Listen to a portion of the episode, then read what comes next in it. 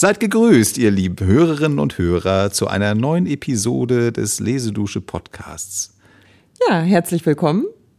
Wir sitzen hier wieder gemütlich auf unserer Lesedusche-Couch, der Dirk und die Uli. Ja, und äh, du hast vollkommen recht. Du hast mir gerade ein Zeichen gegeben. Ehe wir in das Thema heute reinsteigen, wollten wir uns auch nochmal ganz dolle bedanken für eure vielen lieben Nachrichten, die ihr uns geschickt habt. Überwiegend positiv. Ihr schreibt uns zum Beispiel, ihr viel lernt draus und dass euch das Freude macht, diese Themen so zu erkunden.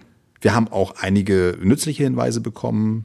Das nehmen wir natürlich sehr ernst, dass wir mhm. auch weiterhin an unserem Vortrag arbeiten, uns nicht gegenseitig ins Wort fallen oder Zwischenlaute äußern, die natürlich auch schwer zu vermeiden sind, weil es ein sehr offenes Gespräch ist, ein, also ob wir auf Spazieren gehen.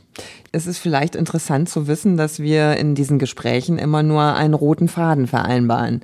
Also wir setzen uns ja eigentlich hin, wir haben unsere Quellen und vereinbaren den roten Faden und bewegen uns dann relativ frei von links nach rechts und kreuz und quer.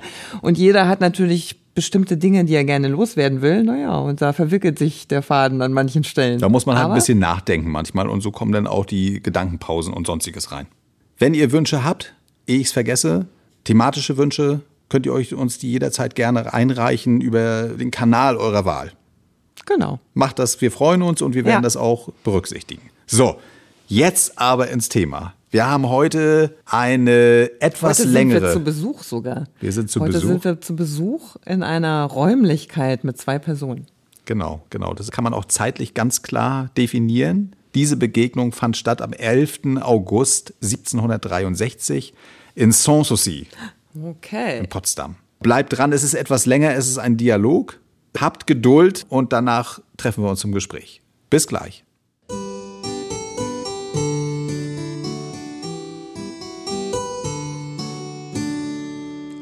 Nun aber trat er herein. Ist sie die Poetin? Ja, Ihre Majestät.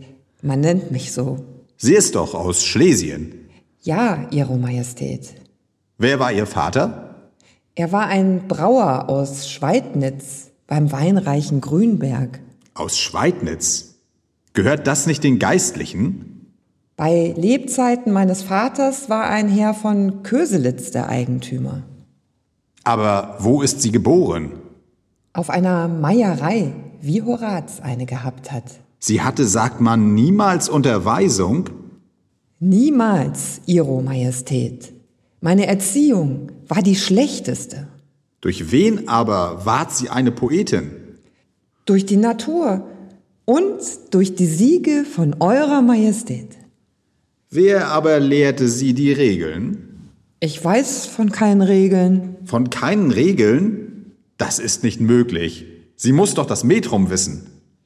Ja, Ihre Majestät, aber ich beobachte das Metrum nach dem Gehör und weiß ihm keinen Namen zu geben. Wie denn kommt sie mit der Sprache zurecht, wenn sie sie nicht lernte?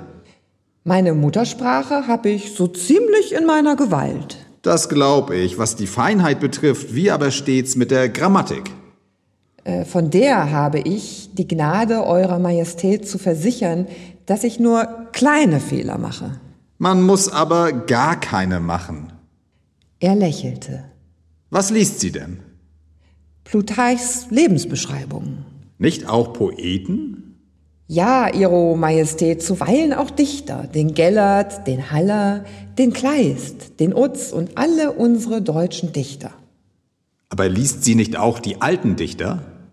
Ich kenne ja nicht die Sprache der Alten. Man hat doch Übersetzungen. Ein paar Gesänge Homers von Bodmer übersetzt und den Horaz von Lange las ich. Also den Horaz. Hat sie auch einen Mann? Ja, Ihre Majestät. Aber er ist von ihren Fahnen entlaufen, irrt in Polen umher, will wieder heiraten und bittet mich um die Scheidung, die ich ihm verwillige, denn er versorgt mich nicht. Hat sie Kinder von ihm? Eine Tochter. Wo ist die? Zu Berlin. Hofrat Stahl bezahlt für sie. Ist sie schön? Mittelmäßig, Ihre Majestät. Sie hat keine schöne Mutter gehabt. Diese Mutter war doch wohl einmal schön. Ich bitte untertänig um Vergebung. Sie war niemals schön. Die Natur vergaß den äußeren Putz an ihr. Wie wohnt sie denn? Oh, Ihre Majestät, sehr schlecht. Ich kann kein Haus bekommen in Berlin. Und um Euer Majestät eine Idee zu machen von meiner Wohnung, muss ich bitten, eine Kammer in der Bastille zu Paris sich zu denken. Aber wo wohnt sie denn? Im alten Konsistorium, drei Treppen hoch, unterm Dach. Wovon lebt sie? Von Geschenken meiner Freunde. Hofrat Stahl gibt mir sehr oft zu essen. Wenn sie Lieder in Druck gibt, was gibt man ihr für den Bogen? Nicht viel, Ihre Majestät. Ich ließ acht Lieder auf Ihre Triumphe drucken. Was gab man ihr? Nur 20 Taler. 20 Taler, in Wahrheit. Davon lebt man nicht lange. Ich will schon sehen, will sorgen für sie. Mit diesen Worten entließ mich der König. Ich taumelte den Saal hinaus.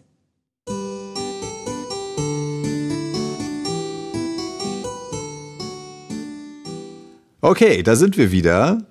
Ja, Ja. Mensch. Da taumelt sie, halb begeistert, halb erschöpft wahrscheinlich. erschöpft äh, aus dem Raum, in dem sie gerade eine Audienz bei Friedrich II. hatte. Genau, also das ist auch schon das Besondere daran, diese beiden Personen. Also die, die sagt noch die Frau. Wer ist die Frau? Anna Luisa Karsch Ja, ist die Frau. ja. Sie ist zu dem Zeitpunkt bereits eine äh, sehr landesweit gelobte Dichterin. Ja, Aber heute würde ich mal behaupten, im Prinzip überhaupt nicht mehr bekannt. ja. Anders liegt anders der Fall bei Friedrich II. Der ist natürlich nach wie vor in den Geschichtsbüchern präsent. Genau, genau. Und ja, das Datum hatten wir schon gesagt, Zeit und Ort. Bevor wir auf die Dichterin eingehen, noch, noch ein Wort vorweg. Das ist ganz interessant, äh, insofern, dass die beiden, das hat man vielleicht, wir haben es versucht, in der Stimmung festzuhalten. Es ist tatsächlich so, dass die beiden, also sie ist Untertanen von Friedrich II. Sie ist, das haben wir gehört, in Schlesien geboren, und zwar im Jahr 1722, möchte ich hier ergänzen, was sie ja da nicht gesagt hat, und ist zu diesem Zeitpunkt, ist sie noch Untertanen der Habsburger. Schlesien gehört zum, Also zum Zeitpunkt ihrer Geburt. zum Zeitpunkt ihrer Geburt, genau, richtig, ist sie den Habsburgern untertan in Schlesien. Zu dem Zeitpunkt der Audienz, also rund 40 Jahre später, sind wir kurz nach Ende des Siebenjährigen Krieges angekommen. Und dadurch ist sie jetzt endgültig preußische Untertanen, weil unser Gesprächspartner Nummer zwei, Friedrich II., äh, sofort nach äh, Beginn seiner Herrschaft Schlesien überfällt oder über, äh, da, dahin marschiert, das den Habsburgern wegnimmt, der Maria Theresia, die da auch gerade anfängt, und es auch tatsächlich nach mehreren Kriegen behält. Und es ist ein Riesenabstand zwischen den beiden, das muss man dazu sagen. Ja, und der ist, wie wir auch wissen, jetzt nicht unbedingt äh, fesselnd interessiert an Literatur, aber die Person, das merkt man ja im Gespräch, fordert ihm doch in einem Punkte einen gewissen, eine gewisse Neugier Ja. ab. Sagen wir mal nicht Respekt, das wäre zu viel gesagt, aber was ihn ja besonders wundert, ist, dass er sagt, wie, wie kommt es dazu, Ja. dass du, liebe Karschen, Dichterin geworden bist, wenn du doch eigentlich überhaupt nicht die Sprache Vom der Land Alten kommst. nicht beherrscht, äh, Ja. ja. so gerade mal so lesen, schreiben kannst, aber nicht mal weißt, was ein Metrum ist. So, wa- was ist das? Mhm. Genau. Wie kommt das? Und das, ist- das bitte, weil ich es auch nicht genau weiß, das skizziere uns doch mal bitte. Wie, wie kann das sein, diese 40 Jahre, 1722 bis, bis 1763, ja, wie, wie kann das überhaupt sein? Ja. Das ist ja, Ja, tatsächlich ein Exoten, ist sie ja für ihn. Also das ist auch, das ist auch tatsächlich meines Erachtens absolut exotisch. Zumindest ist sie jetzt eine der eine Frau, von der wir das wissen, dass es so passieren kann. Also tatsächlich ist sie, ja, man könnte sagen, also jetzt erstmal als Gedankenaufhänger schiebe ich das mal vor, so eine Art Stehgreifkünstlerin, weil ich finde, das passt sehr gut, um das an ihrem Lebensfaden aufzuhängen. Ja. Also sie wird in ärmsten Verhältnissen in Schlesien als Kind, kind eines Brauers geboren und äh, mit fünf Jahren verstirbt ihr Vater. Da schickt die Mutter sie zu einem Großonkel, der ist Priester, das ist ihr großes Glück. Da wird ihr nun beigebracht zu lesen und zu schreiben. Was ja da nicht selbstverständlich ist in der Zeit, muss man sagen. Ne, Also es ist ungewöhnlich. Also für sie sowieso völlig ungewöhnlich und der Mutter ist es dann auch plötzlich so unheimlich, dass sie sagt, so, ich habe jetzt einen neuen Mann geheiratet, jetzt kommst du wieder nach Hause und jetzt wird hier schön geschuftet. Ja. Weil Lesen und Schreiben, Entschuldigung. Bringt uns nichts bringt uns überhaupt nichts. Das können wir nicht fressen. Ne? Mhm. Naja, natürlich. So, ja also ganz klare, also ja. die muss wirklich sehr derbe und sehr hart aufgewachsen sein, mhm. auch mit viel Brutalität, mhm. Alkohol, Schlägen, mhm. allem, was man sich jetzt wirklich mhm. an schlimmen Dingen mhm. vorstellen kann. Aber sie ist schon erfüllt und beglückt durch dieses Lernen einer gewissen Fähigkeit, die sie nur für sich hat, wo sie merkt, das unterscheidet mich jetzt schon mal von dem ganzen Rest, der mich hier umgibt. Dann wird sie als Hirtin verdingt, damit mhm. sie Geld ran schafft. Und da trifft sie nun das zweite glückliche, mhm. äh, das zweite glückliche Zusammentreffen, einen Hirtenjungen, der unglaublich gerne liest, der das auch beherrscht. Immerhin, da haben wir ja schon mal einen zweiten, wo mhm. das passieren kann. Und die tauschen sich aus, tauschen Lektüren, lesen, lesen, große Freude. Das schreibt, äh, erzählt sie später immer noch davon, das war ihre schönste mhm. Zeit in ihrem Leben im Prinzip, die sie genossen hat. Ja, das ist ja interessant, dass du ja tatsächlich zwei Begegnungen ihr helfen, so einen Zufluchtsort im Lesen und Schreiben zu finden. Und sie hat ja, das hast du mir erzählt, dann auch, kommt in diese Familienlaufbahn, weil sie einfach wie alle anderen auch irgendwie Familie gründen muss als Frau hat Pech mit den Männern. Der erste lässt sich selbst scheiden. Also sie hat dann zwei Kinder mit dem ersten Mann. Der zweite Mann, mit dem kommt sie auch nicht klar. Von dem will sie sich scheiden lassen. Das läuft aber irgendwie sehr lange. Das Ganze ist ja auch nicht typisch gewesen. Man ist ja damals auch nicht einfach zum Anwalt gegangen oder zum Gericht hat gesagt, ich lasse mich scheiden und das läuft. Und in der Zeit entdeckt sie jetzt tatsächlich, das hattest du ja schon angedeutet, eben, dass sie mit Literatur oder mit Lesen und Schreiben auch ihr Leben verdingen kann. Genau, jetzt, jetzt passiert im Prinzip genau das, was ich mit der Stehgreifkünstlerin meinte. Hm. Dass sie sozusagen dank ihrer Fähigkeiten plötzlich merkt, sie kann anlassbezogen, zum Beispiel zu Geburtstagsfeiern, mhm. purzeln ihr Verse aus dem Munde oder sie notiert sie kurz mhm. und kann sie vortragen zum Gefallen der Gäste. Also da ist sie tatsächlich, ich eigentlich glaub, ist sie ein Unterhalter eher. Im Prinzip gibt's da jetzt gar keine Eine Unterhalterin ich hatte jetzt eher verglichen so mit den fahrenden Sängern, weißt okay. du, die sich bezahlen ließ, nicht sagen, das ist irgendwie Lyrik oder irgendwas. Sie hat sowieso, wie sie auch in dem Gespräch sagt, mhm. sie hat keine Bezeichnung dafür. Ja. Sie macht es einfach. Und sie merkt, sie kann Leuten Freude schenken. Das muss auch mit ihrem Auftreten zu tun gehabt haben, aber insgesamt schenkt sie den Le Leuten Freude mit mhm. ihren Versen. Mhm. Drücken wir es mal so mhm. einfach okay, aus. Gut. Und diese Verse, die schreibt sie auch wirklich immer, das sieht man auch in ihrem gesamten Werk, das ist ganz spannend, sehr anlassbezogen. Mhm. Also sie kriegt ein Moos, ein Harz Harzmoos geschenkt mhm. und schreibt jetzt ein Gedicht über dieses Harzmoos. Mhm. Könnt ihr dann natürlich auch in der Lesedusche mhm. wieder hören, dieses Gedicht zum mhm. Beispiel. Mhm. Und äh, entwickelt daran aber Gedanken. Und das ist wirklich so ein ganz intuitives Schreiben aus dem Herzen heraus, ohne eben äh, viel Nachdenken oder äh, Wissen, äh, sondern Kraft der schönen Das sagt der, der Friedrich ja auch äh, in dem Gespräch der kommt ja von einer ganz anderen Warte her. Ne? Der, für den ist ein Dichter ein, eigentlich ein halber Gelehrter. So drückt er das ja ein bisschen aus. Und deswegen mhm. ist er ja auch so verwundert über diese Frau, die das irgendwie ja, nie studiert hat, formell auch wahrscheinlich nicht richtig ja. kann. Aber es erklärt es, so, so kann ich es mir auch gut vorstellen, wie du es jetzt erzählt hast, dass das wirklich jemand ist, der ganz spontan, äh, die Worte fliegen ihr zu durch Bilder, die sie irgendwie im Kopf hat. Das ist eine ganz, ganz tolle neue Sache. Deswegen ist der Naturbezug ja auch sehr stark, glaube ich, bei mhm. ihr. Mhm. Und nicht das, was wir bei anderen Dichtern haben, immer diese Rückbezüge auf die Antike, ne, sondern das ist eine andere Perspektive, die sie auch einnimmt. Und das könnte ja auch dazu beigetragen haben, jetzt müssen wir uns ja so ein bisschen weiter robben in der Geschichte, dass die dann bekannt wird. Jetzt ist sie irgendwie, sagen wir mal, in Schlesien äh, irgendwie in diesem Bereich unterwegs das verbreitet sich irgendwie, ja. dass sie so eine Art was Besonderes, ein Wunderkind ist oder so, sage ich, ich übertreibe das jetzt mal. Und jetzt also kommt spricht sie, sich zumindest in Kreisen herum, wird dann auch weiterempfohlen genau. und, äh, und jetzt kommt trifft sie auf, auf zwei wichtige Personen dieser frühen Aufklärung, nämlich einmal den Herrn Gleim und einmal den Herrn Sulzer. Das sind also zwei äh, Personen, die sind leider so ein bisschen vergessen, weil die spätere, das späte 18. Jahrhundert, das sind ja unsere Stars dann, Goethe, Schiller, Herder und so. Und das ist die Stufe davor, die aber ganz wichtig ist, mhm. weil die eben auch dazu beitragen, dass deutsche Sprache äh, in Mode kommt für die Dichtung und die Netzwerke knüpfen.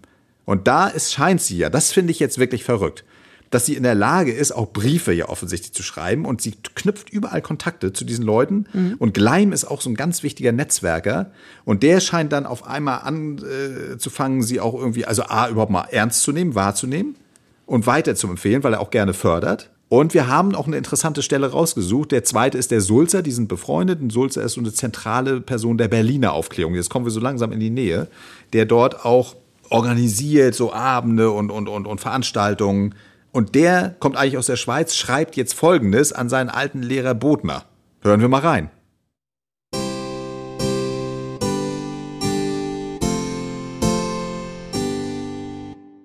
Es hat sich hier im Reich des Geschmacks eine neue und wunderbare Erscheinung gezeiget. Eine Dichterin, die bloß die Natur gebildet hat und die nur von den Musen gelehrt, große Dinge verspricht. Sie besitzet einen ausnehmenden Geist, eine sehr schnelle und sehr glückliche Vorstellungskraft. Sie drückt sich über alles mit der größten Fertigkeit so gut aus, wie irgendein Mensch tun kann, der sein ganzes Leben mit Nachdenken zugebracht hat und es kostet ihr gar nichts, die feineste Gedanken bei jedem Gegenstand zu erzeugen und in sehr guten Versen vorzutragen. Ich zweifle daran, ob jemals ein Mensch die Sprache und den Reim so sehr in seiner Gewalt gehabt hat, als diese Frau. Dies wunderbare Weib ist ungefähr 40 Jahre alt, hat aber die Lebhaftigkeit und Lernbegierde einer Person von 18 Jahren.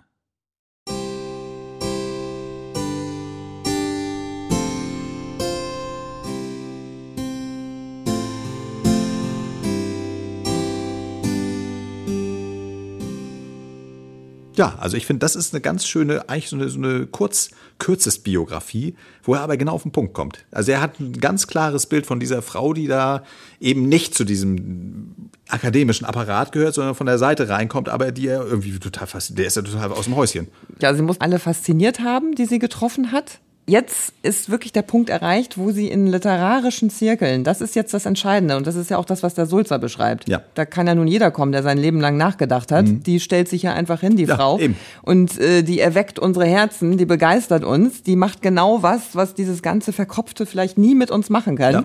Das macht einfach Freude, das ist irgendwie greifbar und direkt und Deswegen lieben wir diese Frau. Ja, und da ist sie jetzt so weit, dass Gleim höchstwahrscheinlich das vermittelt hat, dass ihre ganz, das sind ja viele Gedichte, auch tatsächlich gedruckt werden, verlegt werden. Das Buch erscheint 1763, ist datiert auf 1764, aber man weiß, dass es schon 1763 da war. Also genau fällt zusammen mit der Audienz. Da sind wir, haben wir den Kreis geschlossen. Und da ist sie tatsächlich auch in Berlin jetzt inzwischen angekommen. Hier, und sie ist ja auch dem König deswegen so auf den Fersen, muss man sagen.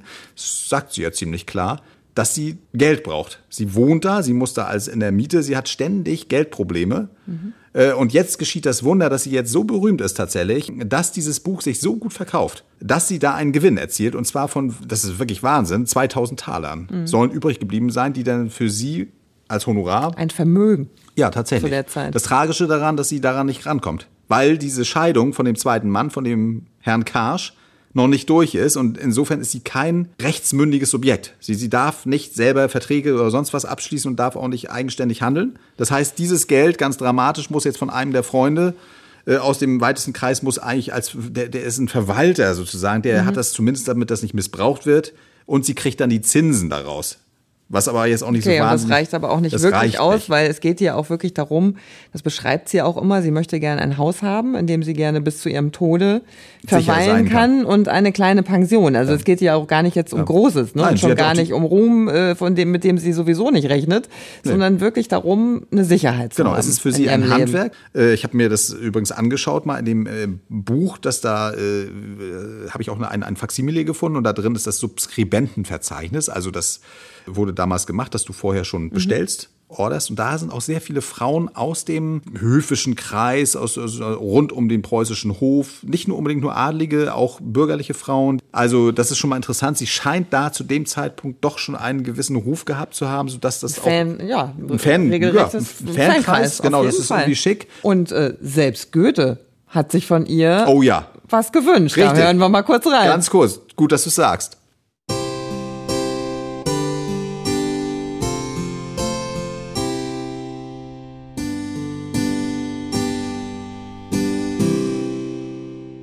Schicken Sie mir doch auch manchmal was aus dem Stegreife. Mir ist alles lieb und wert, was treu und stark aus dem Herzen kommt. Mag's übrigens aussehen wie ein Igel oder wie ein Amor.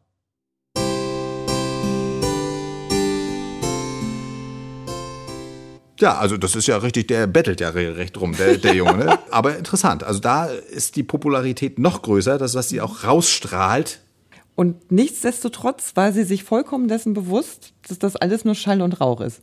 Ja, das da. finde ich nur wieder einen genialen, äh, aber das passt so zu ihr. Also ich glaube, sie ist da auch so echt in dieser Sache. Also sie hat auch in ihren Gedichten selbst darüber geschrieben, dass kein Schwein sich mehr für sie interessieren wird, was auch tatsächlich passiert ist. Mm, mm. Und dass sie sich auch gar nichts darauf einbildet, dass sie jetzt irgendwelche Texte geschrieben hat, die noch äh, bis weiß was ich wann in der Nachwelt nachklingen. Mm. Aber so what? Es ja. scheint sie auch nicht wirklich zu interessieren. Ja, was mich jetzt aber noch interessiert, was ist jetzt mit dem Friedrich? Der hat ihr, wie geht das aus? Was, äh, der hat ihr versprochen, fast schon, muss man sagen, in dieser Audienz, dass er das zu seiner Sache macht und mit den 20 Talern, das geht ja gar nicht für den Druck. Also, was passiert damit? Wären sie ein Traumpaar oder nicht? Äh, zumindest ein paar ich, schon gar nicht. Schon, wären sie schon gar nicht, äh, genau, aber äh, ich habe, glaube ich, äh, ich hoffe, dass ich mich nicht irre, er hat ihr tatsächlich, so dreist ist der dann gewesen, weil ihm das ja doch nicht wichtig war, ein Taler irgendwann geschenkt. Also einmal hat er, glaube ich, zwei Taler Dann zwei Taler. Und da, da hat sie schon gesagt, das ist eigentlich so demütigend. Äh, sie hat sorry. sie zurückgeschickt, glaube ich, ne? Hat sie zurückgeschickt, ja. also nee, ja, so bitte nicht. Ja. Und dann gab es nochmal drei Taler. Ja. Und da hat sie ja, und das finde ich ganz toll, wo es wieder deutlich wird, dass die, das hat sie wahrscheinlich in dem Moment gedichtet. Mhm. Da gibt es eine Quittung. Genau, als hat Gedicht. Sie ihm, hat sie ihm die Quittung ausgestellt. Das finde ich. Für den Empfang dieser horrenden Summe von drei Talern. Das finde ich, wir wollen es auch nicht verraten, was sie da schreibt. Das ist wirklich witzig, das haben wir eingelesen. Genau. Und wir ich vergessen. würde ganz gern nochmal darauf hinweisen, auch äh, womit ich kurz vorher noch angesetzt hatte, also wie sie über sich als Dichterin hm. denkt, wie sie überhaupt auch verschiedene Themen in ihren Gedichten behandelt. Das könnt ihr natürlich wie immer in der Lesedusche nachhören. Da haben wir das ein oder andere zusammengetragen. Insbesondere hinweisen möchte ich auf ein Gedicht, das sie ihrer Vorgängerin weiten Vorgängerin. weiten Vorgängerin Sappho gewidmet hat. Das war ja auch ganz beliebt, diesen äh, Beinamen bekommen als, als berühmte Dichterin. Mhm. Und ja, verbündet sich in diesem Gedicht in gewisser Art und Weise mit ihr und erzählt davon, wie es den beiden Ladies ergangen ist. Das kann man sich auch gerne mal anhören. Das auf jeden Fall, genau. Wir haben also mehrere von ihren Gedichten äh, eingelesen und jetzt zum Schluss gibt es nochmal die Quittung. Kriegt er das die, Kriegt ihr die Quittung? Nein, ihr nicht, sondern der alte Fritz hat's bekommen. Also, wir sagen schon mal Tschüss, wir freuen uns auf nächste Woche und jetzt kommt die Quittung. tschüss. Tschüss.